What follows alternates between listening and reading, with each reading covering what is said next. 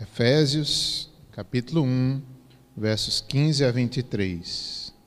Essa igreja, ela tem muito a nos ensinar, como todas as outras, mas essa, o tema de avivamento é muito presente, porque no registro de Apocalipse, nós vamos ver essa igreja sendo citada cerca de 30 anos depois, como aquela que perdeu o primeiro amor. Ela tinha muitas virtudes ainda, depois de 30 anos, mas ela tinha perdido o primeiro amor e ela é repreendida por Jesus. Ela precisava de um avivamento. Então, por isso que eu escolhi o livro de Efésios, que tem esse, essa história, que só essa história em si já é uma grande lição. O risco que a gente corre de deixar que o amor a Deus esfrie, o amor ao próximo, que são forma de a gente medir, se é que podemos dizer assim, o nosso avivamento é, passa por isso. Como anda o nosso amor a Deus, como anda o nosso amor ao próximo. É, será que tem esfriado?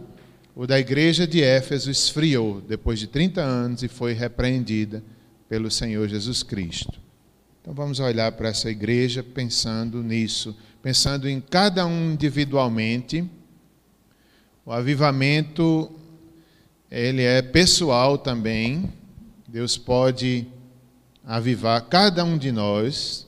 Deus pode avivar igrejas, países, com eu estava vendo o pastor Hernandes falar, se eu não estou enganado, foi na Romênia. Deus usou uma igreja de cerca de 80 membros para trazer um avivamento ali para o país inteiro. Aquela igreja com 80 pessoas.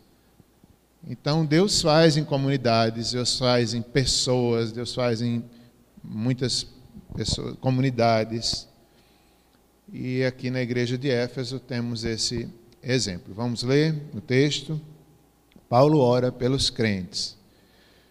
Por isso também eu, tendo ouvido a fé que há entre vós no Senhor Jesus e o amor para com todos os santos, não cesso de dar graças por vós, fazendo menção de vós nas minhas orações, para que o Deus de nosso Senhor Jesus Cristo, o Pai da glória, vos conceda espírito de sabedoria e de revelação no pleno conhecimento dele, iluminados os olhos do vosso coração, para saberdes qual é a esperança do seu chamamento, qual é a riqueza da glória da sua herança nos santos e qual a suprema grandeza do seu poder para com os que cremos, segundo a eficácia da força do seu poder, o qual exerceu ele em Cristo, ressuscitando dentre os mortos e fazendo sentar à sua direita nos lugares celestiais, acima de todo principado e potestade, poder e domínio,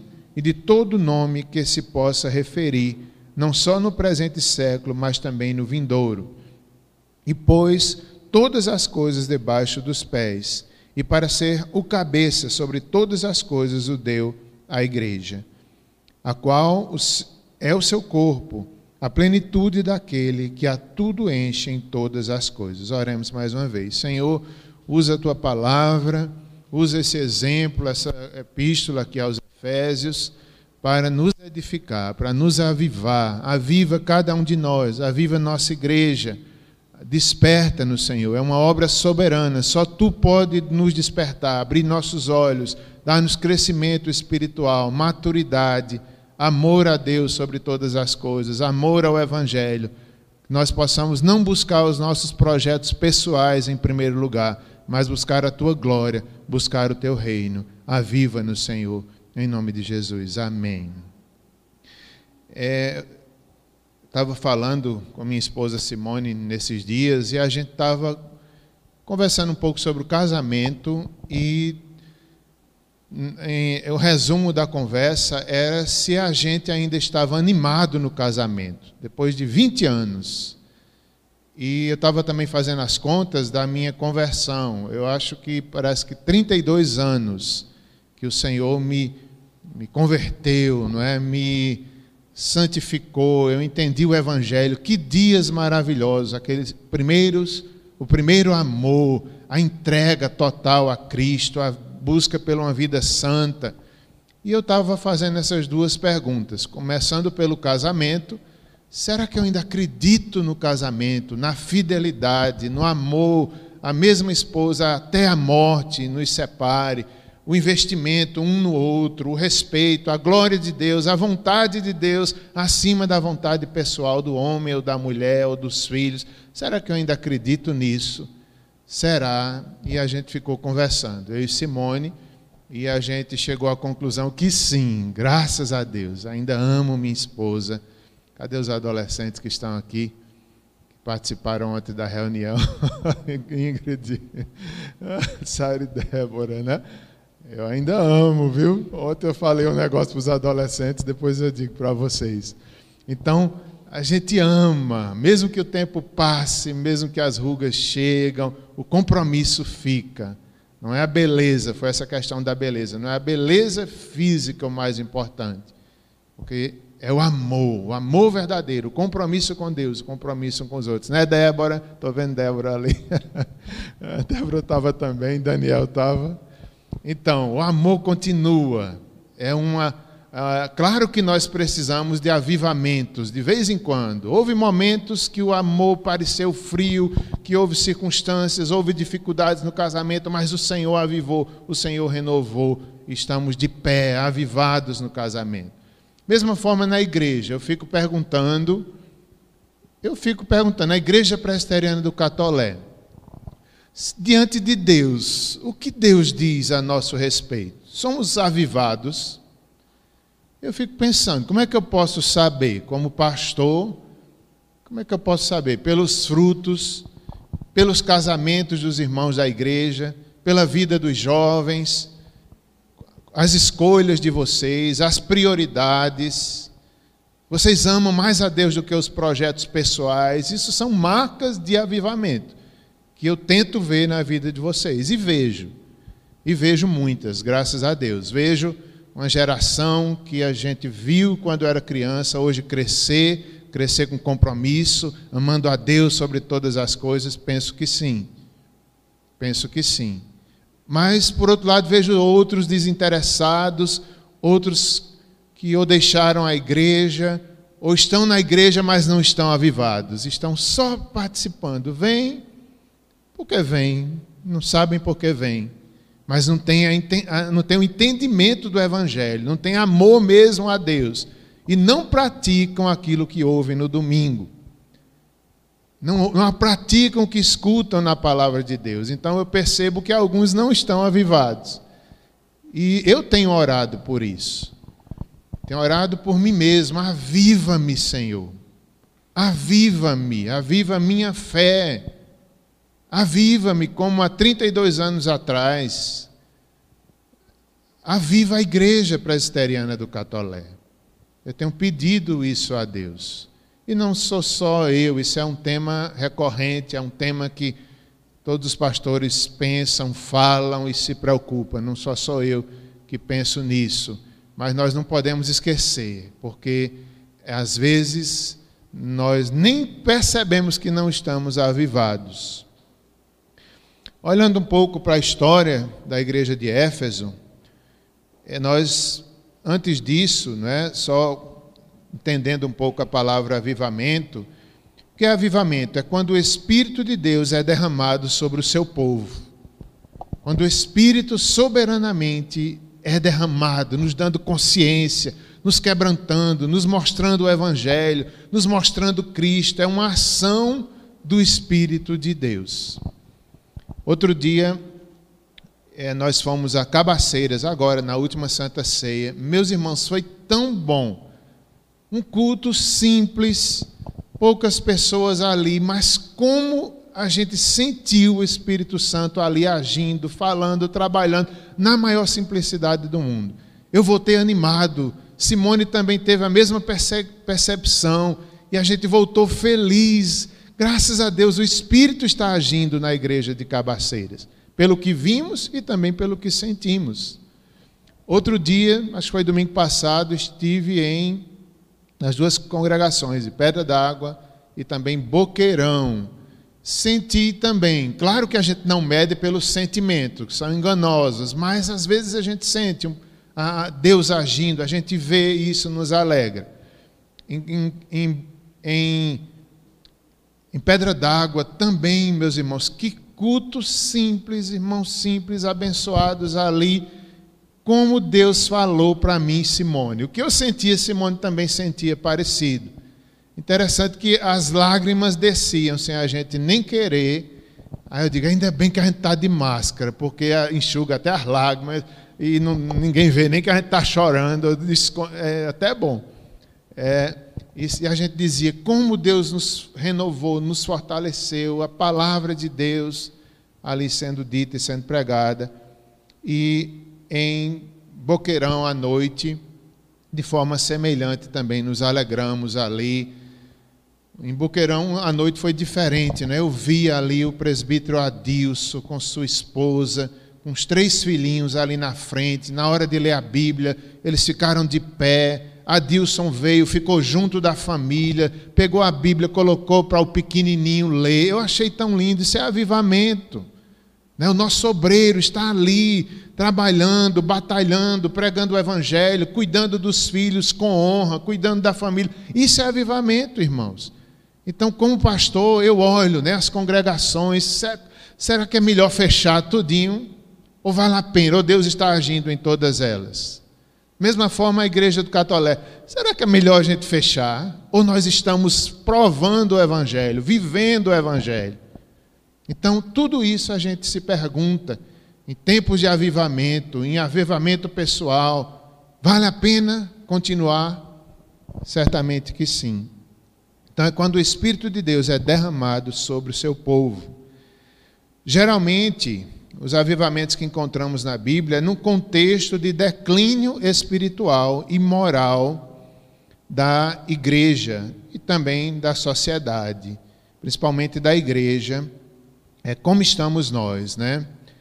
É, tempos de declínio moral e espiritual. Precisamos clamar e pedir por avivamento. Às vezes é, na história da igreja, em alguns momentos, né, na Inglaterra, a sociedade estava, moralmente falando, terrível. As pessoas frias na igreja, as pessoas saíam da igreja iam pecar, não tinham consciência da, da, do compromisso. E Deus levantou jovens universitários que começaram a a se reunir, a buscar arrependimento, a buscar consertar suas vidas, a buscarem a, a santificação e Deus os avivou e aquele avivamento alcançou grande parte da Inglaterra.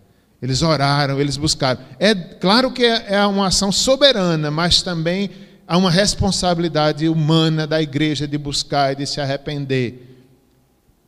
É, e na Inglaterra havia esse contexto terrível, moral, na igreja e na sociedade. Deus mandou avivamento. Também lá nós podemos lembrar dos puritanos, outras épocas da igreja, não é? Se a gente olhar na Bíblia, eu considero avivamento cada momento que Deus agiu em Noé, em Adão, em Moisés, tudo isso é, é avivamento nos, nos juízes ali de Israel, antes da monarquia, quando o povo estava mal, Deus mandava um avivamento, uma renovação.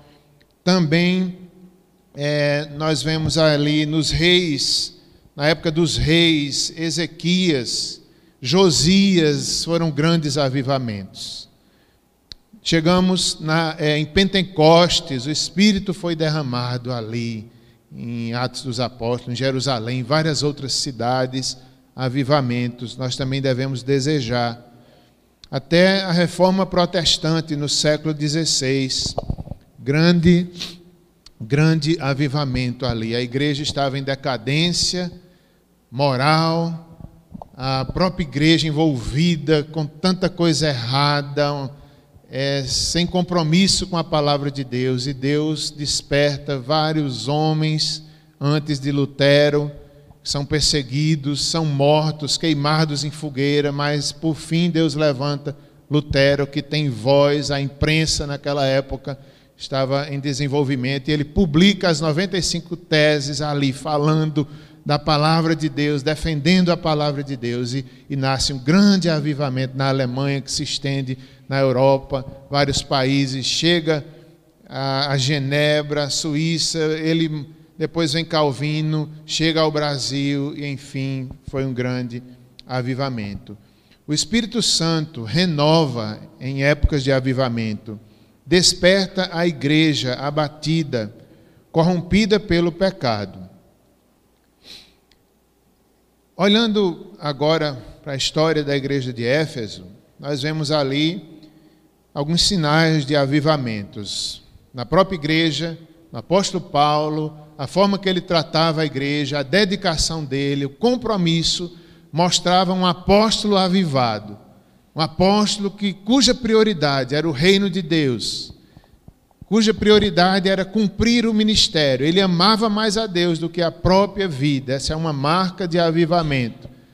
Quando a gente ama mais a Deus do que a nossa própria vida. Será que a gente ama mais a Deus do que a própria vida? A gente defende tanto a vida da gente, né? E é para defender mesmo, mas diante de Deus a gente entrega, seja feita a tua vontade. Não tenho a vida por preciosa. Paulo disse isso aos presbíteros em Efésios. Aquele texto de Atos, é, quando ele diz: Em nada tenho a minha vida preciosa para mim mesmo, contanto que cumpra o ministério que eu recebi. Isso é avivamento. Lá em Atos 19, na terceira viagem missionária, Paulo chegou a Éfeso. Encontrou alguns discípulos, já havia alguns discípulos ali. Batizou-os em nome do Senhor e orou para que eles recebessem o Espírito Santo. Falaram em línguas e profetizaram. Então veja como Paulo era. Ele chega ali, antes ele já quis, outro momento ele queria ir a Éfeso, Deus não permitiu, mas chegou a hora de Deus agir através do apóstolo Paulo, já havia uns discípulos. Paulo chega ali com amor, quebrantado, cheio do Espírito Santo e vai ensinar. Nessa época, eles não conheciam ainda o batismo cristão, eles conheciam só o batismo de, de João Batista, que era o batismo de arrependimento. Arrependei-vos e crede. Eles já tinham sido já arrependidos do, dos seus pecados, mas eles não tinham sido batizados é, na, na, no batismo de, de Cristo. Qual é a diferença? Que no batismo cristão inclui o senhorio de Cristo. Eles ali estavam dizendo: Eu me arrependi dos pecados e eu, minha vida não é mais minha, é de Cristo. Eu, eu confesso que Ele é Senhor meu em toda e qualquer situação. Isso é avivamento. Aqueles irmãos, os primeiros discípulos, quando Paulo chega, ensina para eles o senhorio de Cristo e os batiza. Eles, eles são batizados sabendo que morreram para o mundo e vivem para Cristo. E depois disso, Paulo ora por eles, impõe as mãos, eles recebem ali o Espírito Santo, que eles também não, não conheciam, e, e recebem alguns dons de, de, de línguas estranhas e eles profetizam. Eu não, não vou falar muito sobre essa questão de dons espirituais, que em épocas de avivamento se, né, se fala muito nisso, mas não é a prioridade. Não é a prioridade. Quantas igrejas tem aí que confundem, que dão prioridade a isso, a falar em língua, a, a profetizar, mas não tem vida, não tem compromisso, não tem vida santa. E a Bíblia diz que muitos profetizarão em meu nome, mas no final o Senhor dirá: Eu nunca vos conheci, apartai-vos de mim. Então, os dons não são provas de avivamento. Nós não devemos ir por esse caminho, apesar de que pode acontecer hoje também. Deus fez e pode fazer em qualquer época, em qualquer lugar, mas não é isso que nós buscamos. Nós buscamos a Deus, nós buscamos o compromisso com o Evangelho, nós buscamos vida transformada, o senhorio de Cristo. Ele é Senhor da minha vida. Não sou eu mais quem vive, Cristo vive em mim. É, aqui, ele passou em Éfeso cerca de três anos. Que dedicação apostólica! Ali, dia e noite, ministrando, ensinando, é, na escola de Tirano tirando dúvidas, explicando, pregando. Isso é avivamento, irmãos, é dedicação. Paulo, muitas vezes, ele vai falar da forma que ele se comportou na Ásia, desde o primeiro dia que ele chegou. Ele não buscava interesse próprio, ele sofreu por causa do Evangelho. Ele não buscava os favores da igreja de Éfeso, nem mesmo de nenhuma outra igreja da Ásia.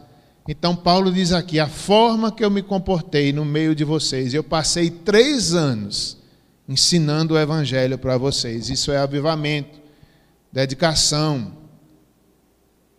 Hoje eu estava conversando com um casal e eu estava tentando é, estimulá-los a irem para uma cidadezinha aqui perto. É, uma moça que eu conheci nessa última viagem de domingo, ela disse assim: Ah, era num sítio, uma cidadezinha próxima de um sítio. Ela disse: Ah, como aqui a gente precisa de uma igreja, venha. Aí eu digo: Ah, meu Deus, Pastor Érico, mais uma igreja para a gente abrir, como é que eu posso? Aí só que eu, hoje eu estava falando com um casal, eu digo: Vocês vão, eu não posso ir, não, não dá para ir mais em outros lugares. Mas vocês, vocês têm coragem? Vão dediquem. Paulo passou três. No avivamento acontece isso. As pessoas querem evangelizar, querem abrir grupos de discipulado, querem alcançar os não alcançados, colocam o amor a Deus, a evangelização acima dos seus projetos pessoais. Eu não sei se eles vão, esse casal que eu falei com eles hoje, mas eu estou doido para ir. Eu não sei se podemos, pastor. Eu não sei. Alguém aqui quer ir? Hein, presbítero Silvio? Estou olhando para você assim também, quem sabe, hein, presbítero Silvio? Não é? Irmão Ailton gosta muito também, eu não sei. Todos nós devemos desejar esse tipo de coisa. Paulo passou ali três anos. Como era a cidade de Éfeso? Era uma grande cidade. É, ela tinha sido muito famosa, muito próspera mas que na época onde havia a igreja cristã lá, ela já tinha declinado um pouco economicamente. É, o rio havia tido, acho que erosões, erosões é o nome de areia dentro do rio, erosão, não é? O rio ficou cheio de terra, o porto ficou complicado, assoreamento é. Valeu, Cícero, trabalha aí com as águas, né? Então, Éfeso sofreu isso. Então, o porto ficou complicado, as riquezas diminuíram, mas ainda havia muita riqueza por causa do templo da deusa Diana, ainda estava lá, forte, ela era a deusa ali de toda a Ásia, era uma deusa honrada. Havia uma sala no templo onde havia uma imagem da deusa Diana, e foi um desafio para o Evangelho, um desafio para Paulo, que foi perseguido. É, eles se reuniram lá e um certo ourives foi contra Paulo, acho que era Demétrio o nome dele, e ele ganhava muito dinheiro vendendo as questões de idolatria e o povo se convertendo, ele estava perdendo dinheiro.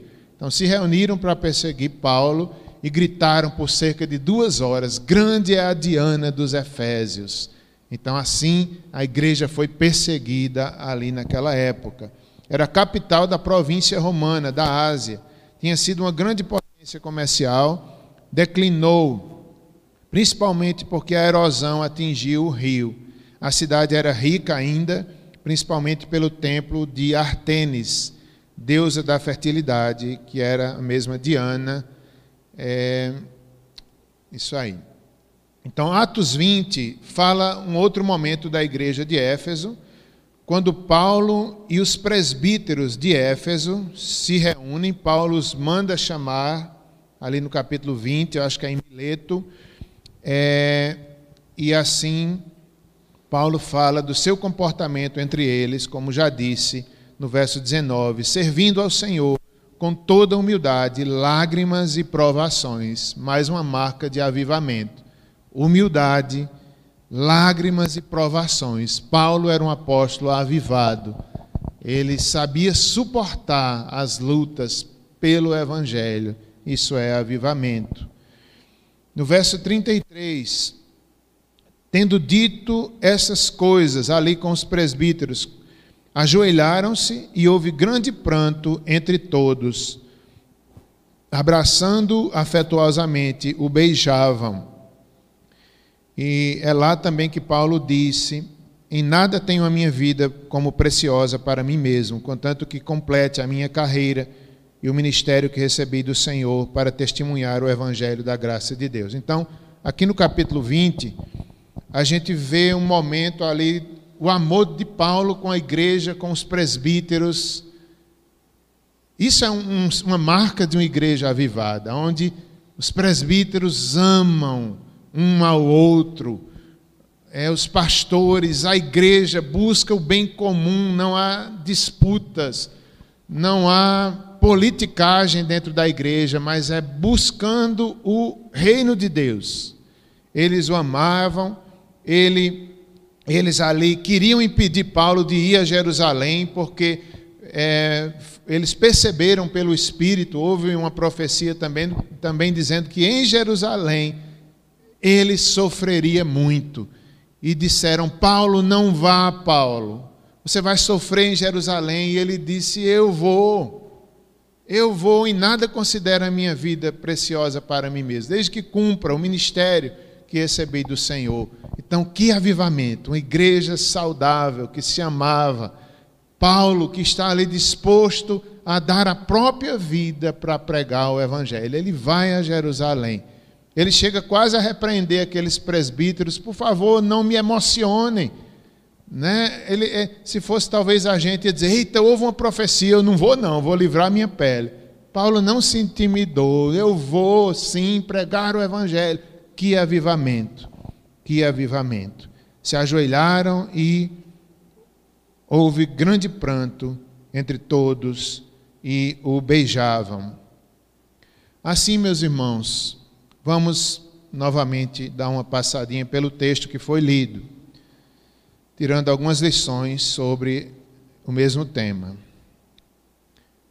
Foi lido no início, capítulo 1 de Efésios, verso 15 até o 23. Então vamos ver algumas lições ainda.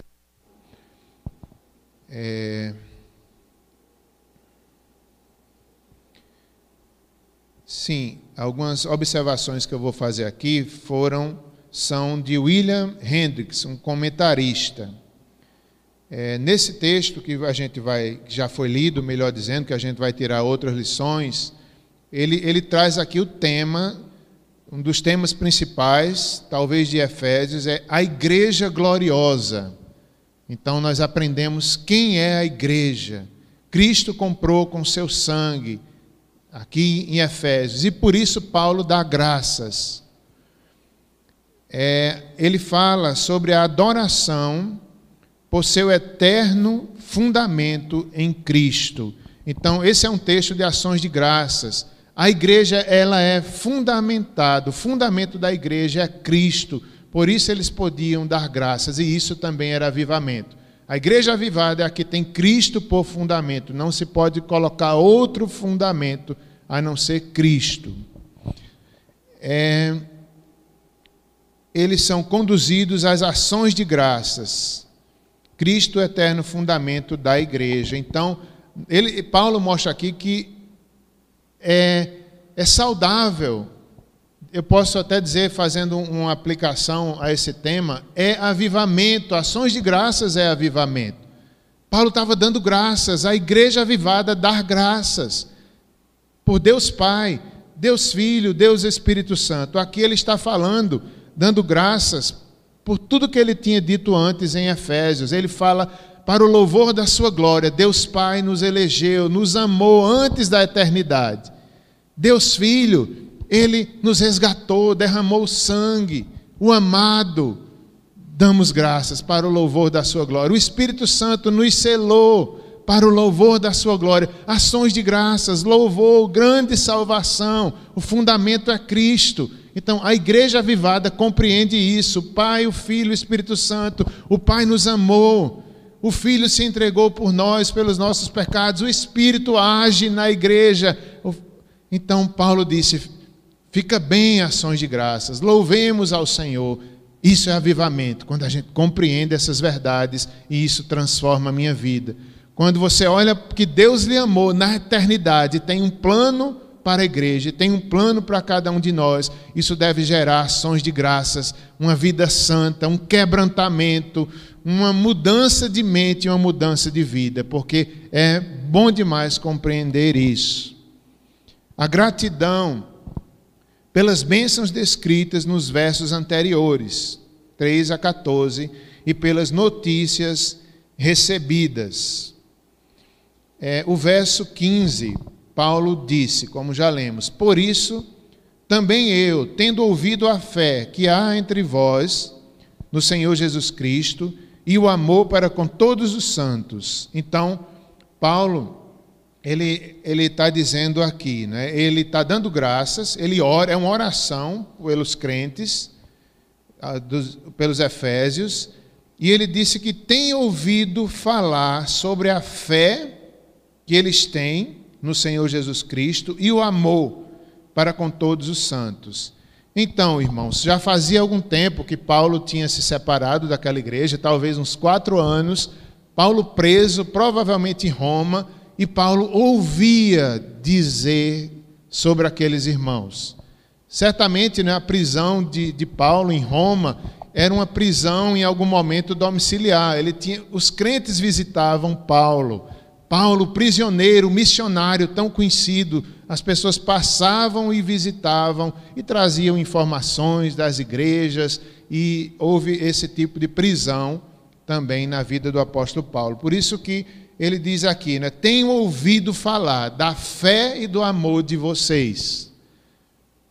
A fé e o amor sempre andam juntos. A fé age pelo amor. Como está o nosso amor a Deus? Como está a nossa fé? São também marcas de avivamento. Amor a Deus, como já disse, essa mesma igreja foi repreendida 30 anos depois, porque ela perdeu esse amor. Ela perdeu o primeiro amor. Talvez também a sua fé foi abalada, que sempre andam juntos. E nessa época Paulo estava dando graças. Ouvi falar da fé que há entre vocês no Senhor Jesus Cristo e no amor para com todos os santos. Amor por Cristo, um amor fervoroso, ou melhor, em Apocalipse 2, o Senhor os repreende, eles abandonaram o primeiro amor, e o Senhor diz que eles deveriam ter um amor mais fervoroso. Como está o nosso amor a Deus, o nosso amor ao Senhor Jesus Cristo? Será que nós vivemos no senhorio de Cristo? Ele é Senhor das nossas vidas mesmo. Isso prova a nossa fé e prova o nosso amor. O Senhor Jesus, lá em Apocalipse, disse para essa igreja: faça as obras que fez no início. Lembra-te de onde caíste, arrepende-te e volta à prática das primeiras obras. Então, quando perdemos o amor a Deus, nós devemos nos arrepender. Volta, arrepende-te, lembra-te de onde caíste e arrepende-te.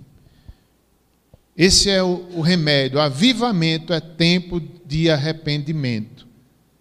É volta às primeiras obras, é volta a Cristo, é volta ao senhorio de Cristo, é volta à fé sincera, é volta ao amor de todo o coração ao Senhor Jesus Cristo. Verso 16 também diz: Não cesso de dar graças por vós, fazendo menção de vós nas minhas orações. Então, Paulo era um cristão que orava.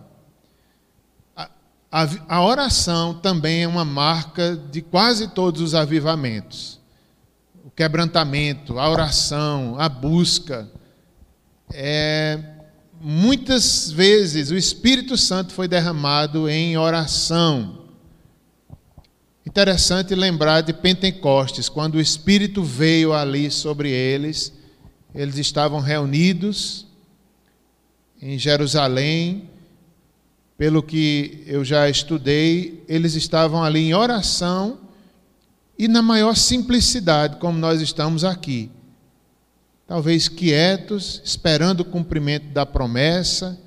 De repente, como que um vento impetuoso veio sobre eles e, e foi derramado sobre eles o, o, Espírito Santo. Então, é assim, irmãos, às vezes é, é na simplicidade, quando estamos trabalhando, quando estamos no culto, o Espírito nos aviva, nos fortalece. Isso é avivamento, vem na hora que Deus quer, quando quer, às vezes na maior simplicidade.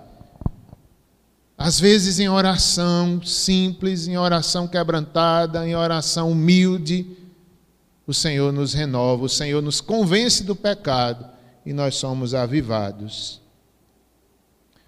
O verso 17 em diante vai falar sobre o conteúdo da oração de Paulo. Meu Deus, eu estou, eu fico impressionado as orações de Paulo. Bem diferente às vezes das nossas. Talvez se fôssemos nós que estivéssemos orando para uma igreja, eu não vou fazer isso agora, mas eu fico imaginando, né? Se eu fosse orar pela igreja de Boqueirão, o que é que a gente pediria, pastor Érico? Eu pediria, Senhor, dá um templo novo à igreja de Boqueirão e de Cabaceiras. Senhor, manda muito dinheiro, Senhor, que eles vão precisar para construção. Senhor, faz estrada nova daqui para lá. Senhor, a gente só pensa nessas coisas. A gente só pensa no dinheiro, a gente só pensa em coisas importantes, mas às vezes a nossa prioridade é muito focada nisso, né? Como se a igreja só fosse só fosse avivada se ela tivesse um templo bonito. Ou então se for uma igreja rica. Ou então se for fácil chegar lá, pelo um caminho fácil para chegar até ali, sem buracos.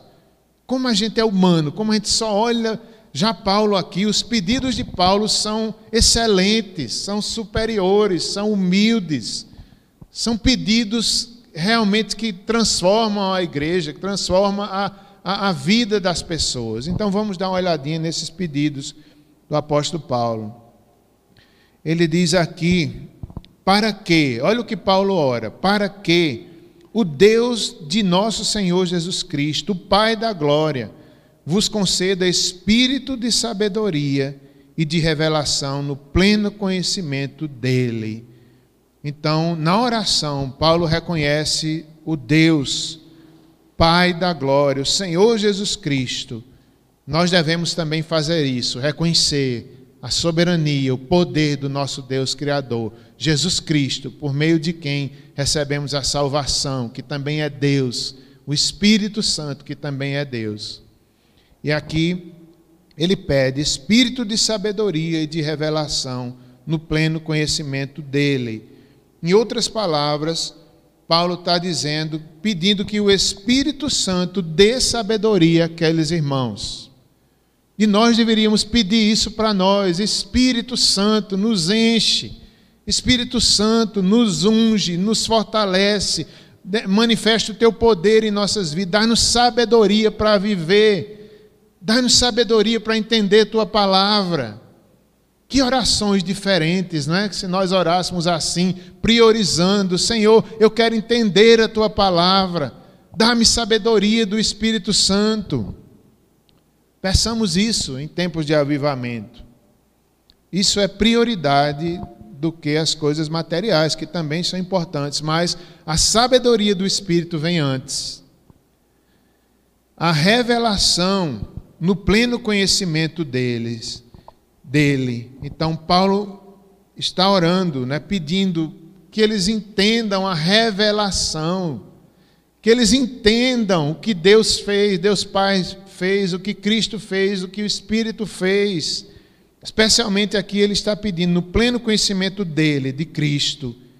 Era como se ele dissesse: abre a mente desses Efésios para que eles percebam o que eles já têm em Cristo Jesus eles precisavam entender a riqueza de Cristo, a bênção, a salvação, o poder de Deus. Ele continua orando. No verso 18, ele diz assim: Iluminados os olhos do vosso coração, para saberdes qual é a esperança do seu chamamento. Então, ele, ele pede, não é? em outras palavras, ilumina cada um deles. Ilumina. Quem é que faz isso? O Espírito Santo, que ilumina, que traz clareza, que é luz, para que eles entendam a esperança do seu chamamento. Aquela igreja deveria entender para que foi chamada, quem os chamou, qual a função deles na sociedade, no mundo, ser sal, ser luz. Eles foram chamados para ser filhos, foram chamados para uma vida de santificação e eles deveriam entender isso. E Paulo ora por eles. Paulo estava pedindo também que eles tivessem um profundo entendimento do Evangelho e quem é o Senhor Jesus Cristo. Nós não podemos ver o reino de Deus sem uma ação soberana do poder dele. Seria uma espécie de fortalecimento dado pelo Espírito Santo, pois eles não tinham naturalmente. Se o Espírito não agisse, eles não poderiam ter essa iluminação, a revelação do pleno conhecimento dele. E assim, Paulo também continua pedindo que qual a riqueza da glória da sua herança dos santos, a riqueza da glória, a nossa herança. Eu, eu falei muito sobre isso essa semana, sobre a riqueza que encontramos em Cristo, a herança eterna. Eu estava pensando, teve essa semana, eu não entendo bem de loterias, mas parece que teve um grande prêmio ontem. Eu acho que teve, não sei se eu estou certo. Mas eu estava conversando, a gente conversa muito, eu e Simone, eu dizendo isso também. Eu não tenho essa expectativa de tirar na loteria. Eu já sou rico em Cristo. As riquezas, a herança, é nossa maior riqueza. Isso é avivamento, quando a gente percebe a maior riqueza que nós já nos foi dada. O perdão dos pecados, a comunhão com Deus, isso é avivamento. Que riqueza! As riquezas de Cristo, as riquezas da glória que nos esperam lá. Aqui já temos tantas bênçãos, estamos no reino de Deus, mas lá nós devemos ter essa expectativa lá, os olhos na eternidade, as riquezas que nos esperam, a nossa herança a riqueza da glória da sua herança nos santos. E finalmente, verso 19, ao final, ele fala: E qual a suprema grandeza do seu poder para com os que cremos? E ele começa a defender aí é, o poder de Deus. Ele estava dizendo que essa igreja conheça o poder de Deus. Que essa igreja conheça o poder de Deus, porque ele ressuscitou dos mortos, diz o verso 20, o qual, o qual exerceu ele em Cristo. O poder de Deus é demonstrado em Cristo, na ressurreição de Cristo, ressuscitando dos mortos, fazendo sentar à direita, à sua direita nos lugares celestiais, acima de todo principado, potestade, poder e domínio, de todo nome que se possa referir não só no presente século, mas também no vindouro, e pôs todas as coisas debaixo dos pés, e para ser cabeça sobre todas as coisas o deu à igreja, o qual é o seu corpo, a plenitude daquele que a, que a tudo enche em todas as coisas. Então ele está orando, Senhor, que a igreja entenda o poder de Cristo, que a igreja entenda que o Senhor deu o seu Espírito à igreja, nós temos o Espírito agindo em nós. Que a igreja entenda que Cristo ressuscitou dos mortos pelo poder de Deus, e esse mesmo poder habita em nós. Cristo, estamos estudando Apocalipse, né? ele é o primogênito dentre os mortos, ele é a fiel testemunha significa que Cristo é o primeiro a ressuscitar e um dia todos nós ressuscitaremos por este poder. Aquele poder que não sei se vai dar tempo a gente estudar o texto de do profeta Ezequiel do vale de ossos secos, né, que o espírito vem sobre os ossos. e os ossos revivem e formam um grande exército. Então, é o poder que vem sobre nós, sobre a igreja, nos avivando. Nós que estávamos mortos somos avivados pelo poder que ressuscitou Jesus, esse mesmo poder. É, o nome de Jesus está acima de todo nome, todo principado, potestade. E pôs todas as coisas debaixo dos pés. Cristo tem toda a autoridade. Ele é o cabeça sobre todas as coisas e o deu à igreja. Bem, irmãos, eu, eu quero só finalizar trazendo algumas poucas aplicações e exortações também.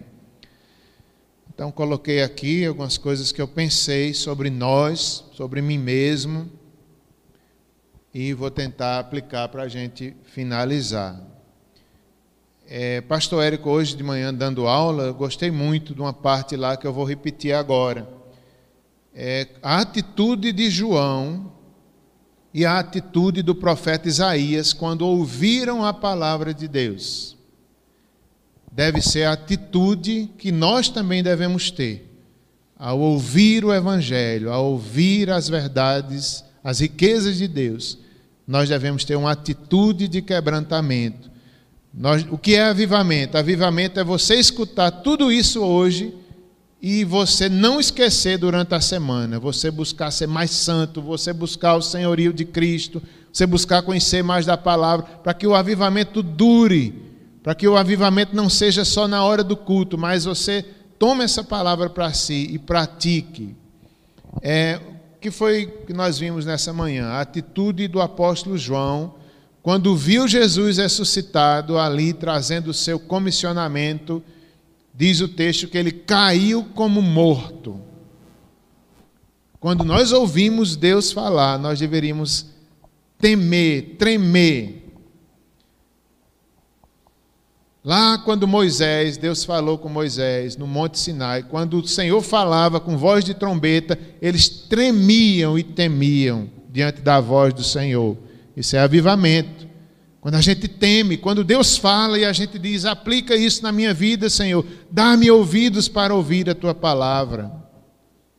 Isaías, quando viu também o Senhor assentado no alto e sublime trono, Isaías 6, ele disse: Ai de mim.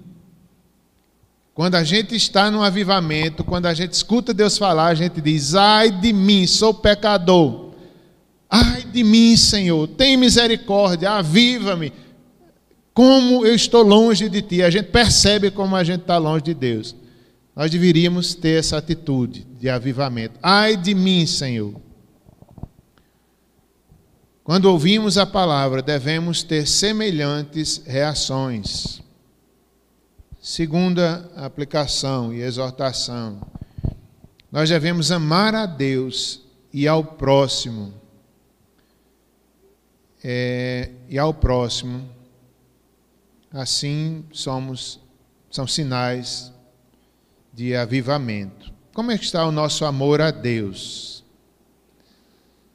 Meu Deus, eu tava, como eu disse no início, eu perguntando a Simone, será que eu amo Simone ainda como no início? Eu amo mais, graças a Deus, eu amo mais hoje. Ela, no início do namoro, ela perguntava, ela ficava chateada porque eu não dizia que a amava. Mas depois eu fui dizendo, e hoje eu digo sem medo: eu te amo, Simone, eu te amo. Mesmo jeito a Deus. Será que eu amo a Deus? Eu penso que sim. Eu fico perguntando: tu sabes, Senhor? Tu sabes se eu te amo, né? Tu sabes, como disse o apóstolo Pedro, eu quero te amar, Senhor. Então, cada um possa pensar não adianta também dizer com a boca a vida diz dizer.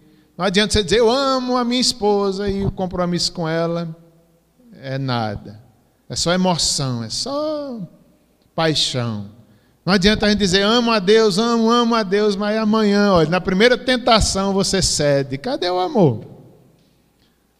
Eu amo, amo a Deus no domingo na igreja. Amanhã, na primeira tentação, a gente faz como Pedro, a gente trai o Senhor Jesus Cristo. não é amor verdadeiro. O amor ao próximo. No avivamento também nós desejamos viver para o propósito santo de Deus. Para que você vive? Para os projetos pessoais ou para cumprir a vontade de Deus na sua vida? No avivamento, a gente entende isso e a gente diz: não adianta viver se não for para cumprir a vontade de Deus. Isso é avivamento. Os projetos pessoais calam. Sabe aquela, acho que é uma parábola, quando o, o rei chama para uma festa, não é? alguns convidados, aí cada um que traz uma desculpa. Não, eu não vou não, eu casei agora, tenho que cuidar da minha esposa. Não, o outro, não, não vou não, eu estou ocupado por isso, por aquilo. E o outro, não, não dá, não vai ninguém para a festa do rei. Aí o rei manda abrir as portas, vai pelos becos, pelas vilas e chama, chama, todos, todos são convidados. É mais ou menos isso. No avivamento, a gente não tem mais desculpa. A gente, sim, Senhor, eu deixo eu deixo tudo para te seguir. Sim, Senhor, dá-me ouvidos para ouvir o teu chamado. Não há nada, não há desculpa. A gente coloca Deus em primeiro lugar, acima de qualquer projeto humano. Devemos viver para os propósitos divinos. É igual a história de uma mulher que eu nunca esqueço. O marido dela queria ser missionário em Itaporanga. Eu conheci ele. E ele chegou em casa de uma pessoa e disse: Mulher, vamos ser missionários em Itaporanga. Ela disse: De jeito nenhum, qualquer lugar do mundo, menos lá. O marido ficou triste. Ela foi para o quarto, começou a orar, se quebrantou, chorou. Depois saiu e disse ao marido: Que adianta viver se não for para fazer a vontade de Deus? Eu vou com você. Então, avivamento é isso: é quando a vontade humana é submissa à vontade de Deus, ao chamado de Deus. E eles foram, e foi uma bênção sobre o testemunho lá. É, devemos viver, como já disse, para os propósitos soberanos de Deus. No avivamento, nós evangelizamos no avivamento a gente não consegue se calar, a gente tem que falar. O que Deus faz na gente, a gente quer gritar para o mundo. Por que a gente não evangeliza tanto? Porque a gente não está impressionado com o amor de Deus. Não, as nossas prioridades não são o reino de Deus. Por isso que a gente não evangeliza. Se fosse, a gente não calaria, a gente não se conteria, a gente transbordaria em evangelização. É muito provável que seja isso. A gente, quando vê o poder de Deus, a gente quer gritar. Se pudesse, a gente gritava para todo mundo. Ainda hoje, Simone disse isso também, quando Débora estava doente no hospital, quando nasceu, há 19 anos atrás. Era uma, a menina doente no hospital, na UTI. As pessoas às vezes ligavam: como é que está Simone e tal? Eu dizia: ela está bem, Deus está confortando, Deus está fortalecendo ela. E hoje ela disse, na hora do almoço, a família estava reunida, algumas pessoas, e Simone contou essa mesma história que estou aqui dizendo. E Simone disse: Era tão grande o poder de Deus naqueles dias que eu tinha vontade de gritar pela janela: Deus existe, Deus é grande, confie nele. Uma filha doente, ela toda operada, e ela provando do poder e da graça de Deus. E ela queria contar para os vizinhos e para os outros. Isso também é avivamento. Quando Deus nos enche a gente não consegue, a gente quer, a gente quer proclamar a palavra de Deus. Evangelismo. No avivamento também, nós vemos nossos filhos se convertendo, jovens da igreja, um compromisso sério com o evangelho. É, alguns certamente se entregam à obra missionária, ao chamado de Deus. Outros vão ser profissionais em qualquer área honesta, mas serão avivados no que fazem, farão com honra, seja uma universidade, seja um trabalho, serão honestos e pregarão o evangelho através das suas vidas. Os filhos, não é? Alguns avivamentos acontecem em algumas igrejas quando os jovens vão se afastando, quando os filhos dos crentes vão se desviando É hora de orar por um avivamento. Quando às vezes os jovens estão na igreja, mas não estão entendendo nada. Não falta um culto, mas o evangelho está longe, é hora de clamar pelo avivamento. Pelos nossos filhos, para que se convertam, para que entendam o senhorio de Cristo. Também no avivamento nós vemos namoro santo. Eu não vou perguntar aqui quantos estão namorando. Eu sei, mais ou menos. Eu já sei, quase todos, né? Então, uma prova do avivamento na igreja, no pessoal, é a vida dos jovens. Será que estão tendo compromisso com Cristo, de buscar um casamento santo, de esperarem até o casamento para ter uma vida de marido e mulher, de honrarem a Deus mais do que os seus desejos pessoais ou sexuais? Então, isso também é, não é avivamento em si, mas demonstra o compromisso que eles têm com Cristo. Eu fico pensando nos jovens aqui da igreja. Eu não, tô, eu não quero pensar em ninguém agora, viu, pastor Érico? Mas eu fico pensando, como é o namoro de fulano, de fulano? Será que eles são santos quando ninguém está vendo eles? Quando os pais deles não estão por perto, quando o pastor não está perto, quando o pastor chega, todo mundo fica avivado, né? Amém, pastor, glória a Deus, está tudo na bênção aqui, ô oh, povo avivado. Mas na intimidade, no compromisso, casamento, diante de Deus que tudo vê, é, é uma prova do avivamento. É uma marca, né, de, de, se é que a gente pode entender assim, eu entendo como uma marca. A expectativa de trabalho, de tudo isso, namoro santo, é, coloquei aqui e vou ler para vocês. Eu fico triste com o namoro de muitos jovens. Eu já vi tanto namoro dentro da igreja. O que é que acontece? Quando eu vejo, aí, pastor, a gente vai casar. Eu digo, ah, que bom. Pastor, ela está grávida, pastor. Eu digo, meu Deus, eu pensava que eles estavam se guardando para o casamento, não estão eu fico triste. Eu vou casar, eu vou exortá-los ao arrependimento. Deus perdoa. Eu também pequei, quem não pecou, mas eu fico triste, que não era para ser assim. Deus vai perdoar? Vai. Eles podem ter um casamento abençoado? Pode. Mas é tão triste. O bonito mesmo era a santidade, um guardando-se para o outro, para a glória de Deus. Quantos casamentos que eu já fiz, para a vergonha minha e dos noivos, a maioria já tinha vida sexual ativa. A maioria. Eu sei porque eles me dizem e eu pergunto. Poucos foram os que eu fiz, que eles estavam se guardando para o casamento. Infelizmente é uma realidade. É uma marca de que nós não somos tão avivados quanto a gente pensa. É uma marca da nossa carnalidade, é uma marca que a gente não está entendendo nada do Evangelho. Pecados, todos nós somos pecadores, mas quando o Espírito vem sobre nós, quando nós entendemos, muda a nossa vida. Nós podemos até pecar e errar, mas nós nos entristecemos, nós não queremos mais aquilo para nós. Pecar é humano, mas se somos avivados, a gente se entristece, a gente muda de vida. Fico triste, né, com muitos namoros, muitos jovens, muitos casamentos que fiz.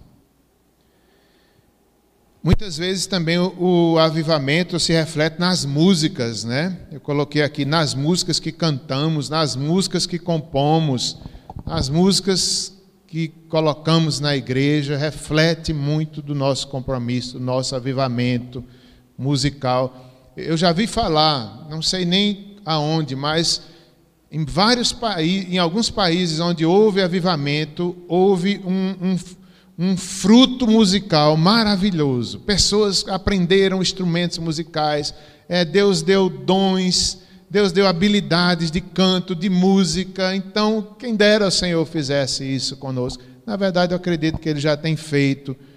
Eu conheci essa igreja aqui, na época que eu cheguei, tinha poucas pessoas na área de música.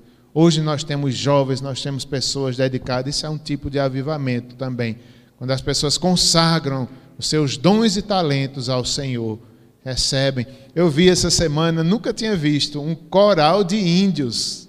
Eu achei tão lindo. Eles cantando, eu acho que era Senhor meu Deus, em várias vozes.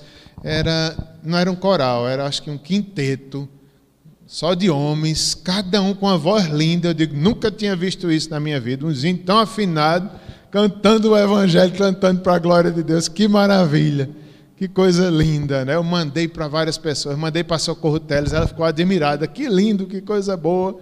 Então, a música também pode refletir um avivamento e, e tudo na vida, né? Tudo para a glória de Deus. Tudo, comer ou beber ou qualquer outra coisa reflete o avivamento na nossa vida. Finalmente, é como agimos na política, nas finanças, eu, na hora do dízimo, o pastor Érico estava aqui falando e eu me lembrando. Eu digo, eita, a forma que a gente vê o dinheiro reflete qual é o Deus do nosso coração.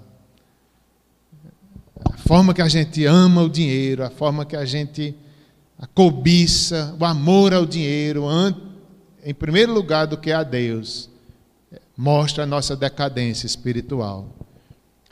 Não é pecado ter dinheiro, mas se você ama o dinheiro acima de Deus, é pecado. E como agimos na política, né, para a gente finalizar, está havendo aí, né, as eleições haverão, estão confirmadas, se Deus assim permitir, de vereadores, vereadores e prefeitos, né?